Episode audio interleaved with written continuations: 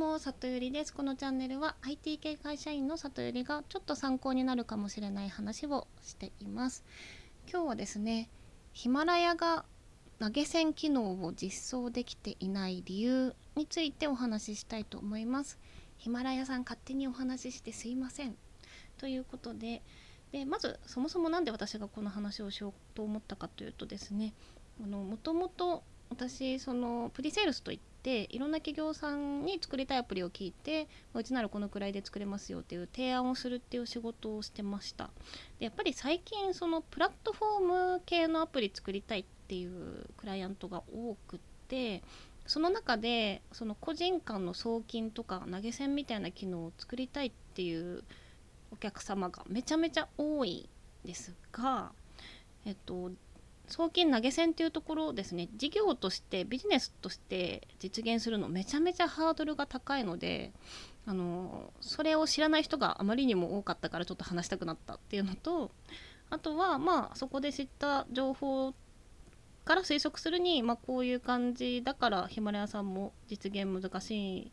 いいんだろうな今の時点ではっていうふうにあの思ったのでそれをお話ししようと思います。ちなみにヒマラヤってあの中国発祥のアプリですが中国側では投げ銭機能あります。なので日本に持ってきてそれをわざわざあの使えないようにしてる状況のはずですね。はい。で今日は3つに分けてお話しします。なんでその送金系の、えっと、機能を実現するのが難しいかっていう話で2つ目は、まあ、一方で送金投げ銭できてる企業がある理由ですね。で3つ目は、まあ、送金を誰かにする時に使う人として使う側としても気をつけた方がいいことです。はい。ではまず早速何で難しいかですね。で、えっと、そもそも個人間の送金というのは昔は銀行でしかそういった事業をすることを許可されてなかったものですと。なぜならば、えっと、個人でお金を送り合うと為替取引になる可能性があったりとかマネーロンダリングとか暴力団テロリストにお金が流れてしまう危険性があったからです。なんですけども2010年に制定された資金決済法という、えっと、ものでのおかげで、えっと、1回100万円以内であれば資金移動業者に登録された企業なら資金移動業をやってもいいですね。個人の送金を事業にしてもいいということになったそうです。でただですねこの資金移動業者に登録するためにはあの国のが認可をもらわなきゃいけないのでこれが相当厳しいらしくてですね。なんかえっと、個人情報を必ず取らないといけないとかあと資金保全義務みたいのがあるとのことでちょっと私詳細はあのわからないんですけど。なので今もあの LINEPay とか PayPay とかですねその純粋な送金個人間送金ってすごくサービス限られてるんですよね。はい、なので、まあ、そう送金アプリが限られてる背景にはそういった背景がありますと。でじゃあ投げ銭ならセーフなのっていうところなんですが投げ銭もいわば本当は500円投げたら路上ライブで500円投げたら500円もらえるをバーチャルでやったみたいなものじゃないですか。だから例えば、まあ、投げ銭って大体そのライブ配信とかのサービスでついてますけどあの500円送って500円現金化できるっていうのをやっちゃうとやっぱそれは資金移動業になってしまうのであの簡単には実現できない。その資金移動業で登録業者じゃなかったら無理ですよっていうふうにあのやっぱりなっているらしくここのハードルを超えるのがかなり大変ということがですねあの実はあるんです。はい、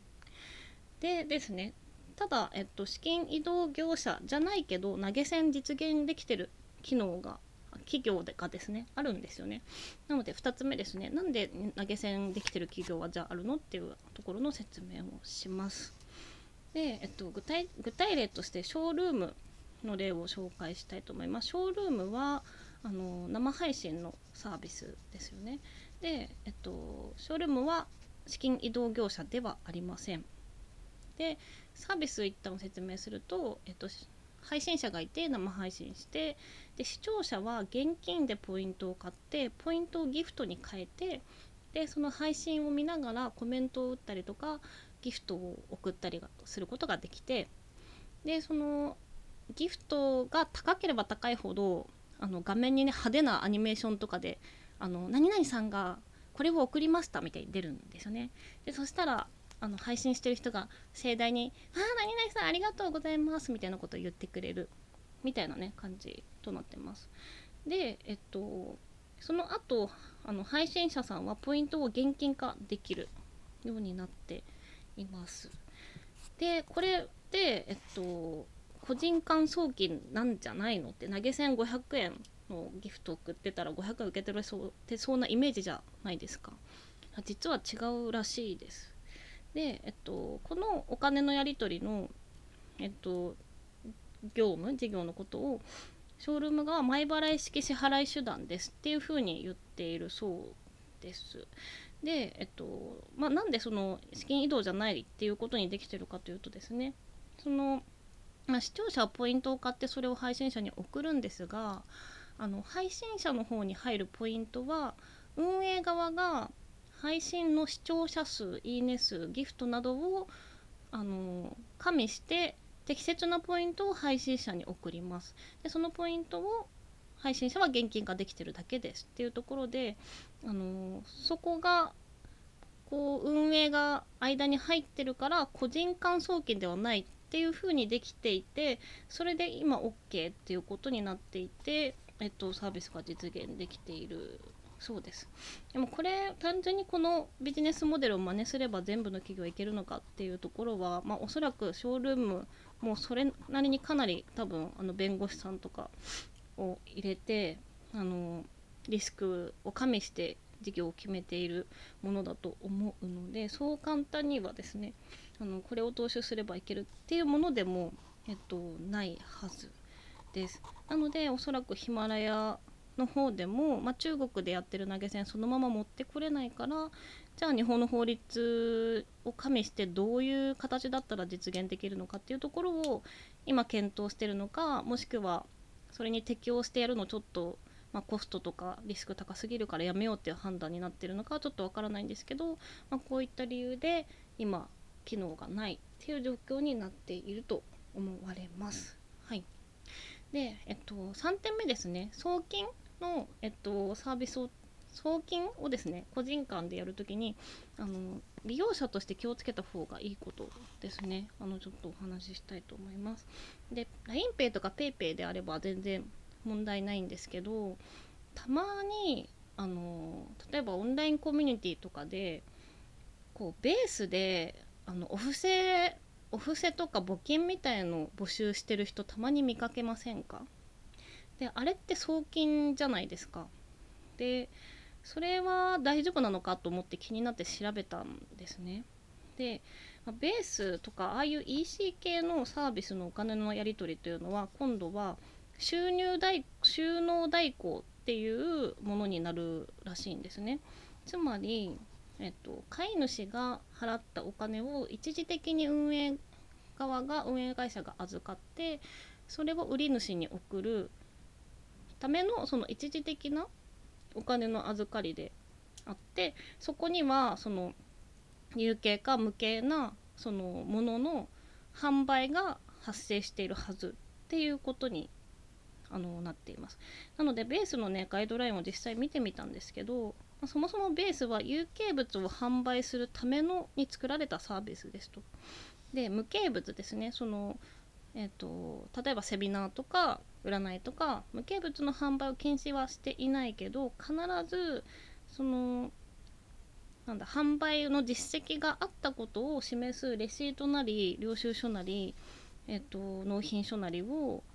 あの物理的に売り主買い主ですねに送ってくださいっていうふうにガイドラインでなってましたなので、えっと、そもそもですね販売を何もしていないのにあのお金だを受け取るためだけに使ってるのはアウトですね。なのでもし周りの方でですね、えっと、その資金移動を正式に認可されている LINEPay とか PayPay でないあのアプリとかで、まあ、主に EC 系ですよね。あのそういった送金を求めてる人がいたら教えてあげてほしい。しあの使う側としても、まあ、それにでそういう使い方をしてしまうともう最悪その強制大会とかになる可能性があるので気をつけた方がいいなというふうに思いました。はい、なので今日の話をまとめるとなぜヒマラヤが投げ銭機能を日本では実現できないのか。っていうところなんですが日本は、えっと、資金移動業者しか送金を認められていないのでそこの、えっと、法律的な制約があるからっていうところです。で投げ銭に関して、えっと、そういったサービスをやっている事業もポロポロありますがなかなかその法律の穴をちょっとくぐってやっているような事業になるので、まあ、結構リスクを取りながらやっている側面があるというところです。はい、で、えっと、送金系のアプリですね。あの使う時は気をつけましょうというところで今日のお話を終わりたいと思います。はい。では今日も最後まで聞いていただきありがとうございました。また遊びに来てもらえたら嬉しいです。じゃあね